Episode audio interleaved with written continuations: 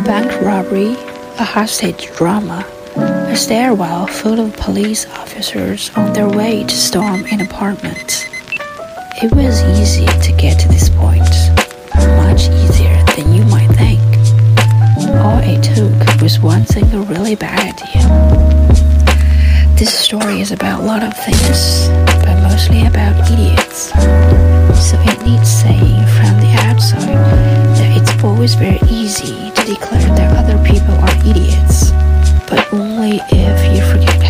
Idiotically difficult being a human being is.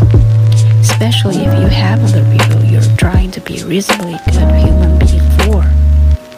Because there's such an unbelievable amount that we are all supposed to be able to cope with those days.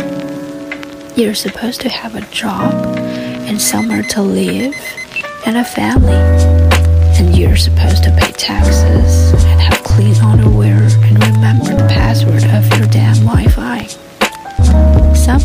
us never manage to get the chaos under control. So our lives simply carry on, the world spinning through space at 2 million miles an hour, while we bounce about on its surface like so many lost socks. Our hearts are parts of soap that we keep losing hold of. The moment we relax, they drift off and fall in love and get broken, all in the blink of an eye. Control, so we learn to pretend all the time about our job and our marriage and our children and everything else. We pretend we're normal, that we're reasonably well educated, that we understand amortization level and inflation rates, that we know how sex works. In truth, we know as much about sex as we do USB LEDs. And it's always taken us four tries to get those little buggers in. Wrong way rounds, wrong way rounds, and wrong way round. There and we pretend to be good parents when all we really do is provide our children with food and clothing and tell them off with the butchering gowns they found on the ground in their mouths. We tried giving tropical fish once and they all died. And we really don't know much about children that tropical fish. So the responsibility far frightens the life out of us each morning.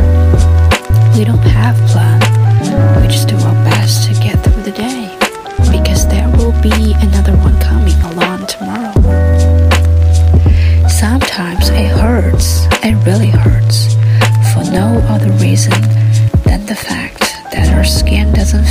it's ours.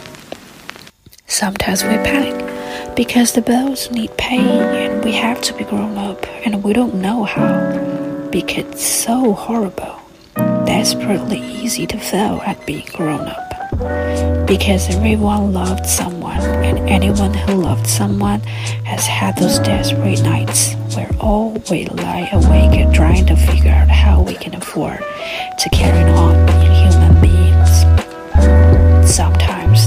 Us do things that seem ridiculous in hindsight, but which felt like the only way at the time.